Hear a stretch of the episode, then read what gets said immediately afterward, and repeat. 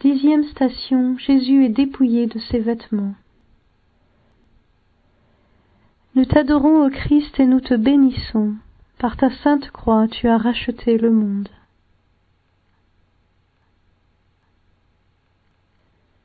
De l'Évangile selon saint Matthieu.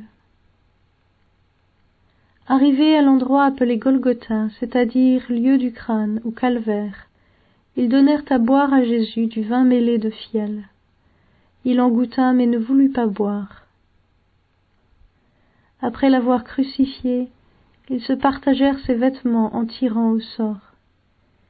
Et il restait là, assis, à le garder.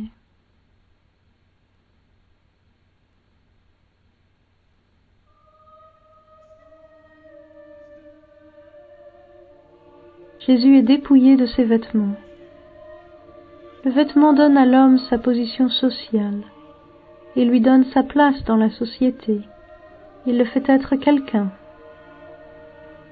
Être dépouillé en public signifie pour Jésus n'être plus personne, n'être rien d'autre qu'un exclu, méprisé de tous. Le moment du dépouillement nous rappelle aussi l'exclusion du paradis la splendeur de Dieu a disparu en l'homme qui maintenant se trouve là, nu et exposé, dénudé et honteux.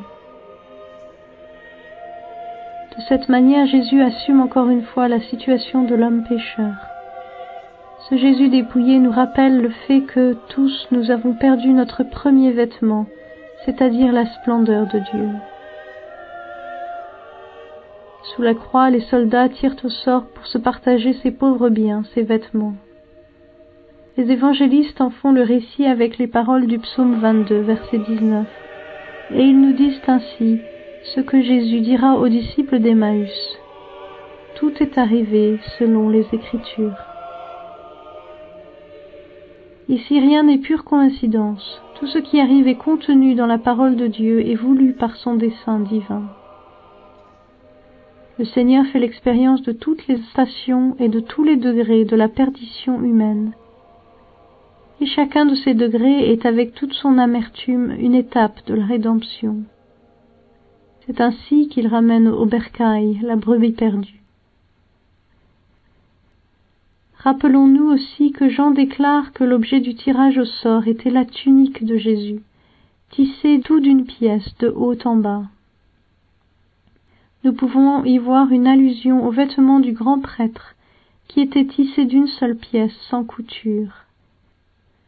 Lui le crucifié il est en effet le véritable prêtre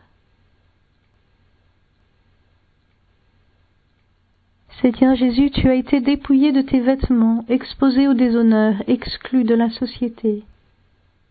Tu t'es chargé du déshonneur d'Adam et tu l'as guéri tu t'es chargé des souffrances et des besoins des pauvres, ceux qui sont exclus du monde. Mais c'est ainsi que s'accomplit la parole des prophètes. C'est ainsi que tu donnes sens à ce qui semble privé de sens. C'est ainsi que tu nous fais reconnaître que ton Père te tient dans ses mains comme nous-mêmes et le monde.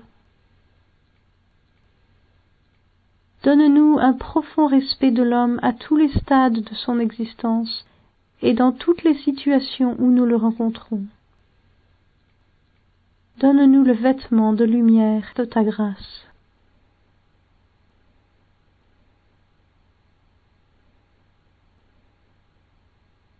Notre Père qui es aux cieux, que ton nom soit sanctifié, que ton règne vienne, que ta volonté soit faite sur la terre comme au ciel.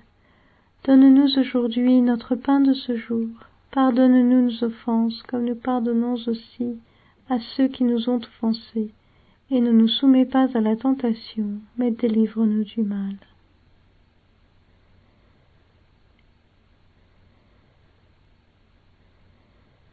Fais comme mon cœur brûle un grand feu pour mieux aimer le Christ mon Dieu, et que je puisse lui plaire.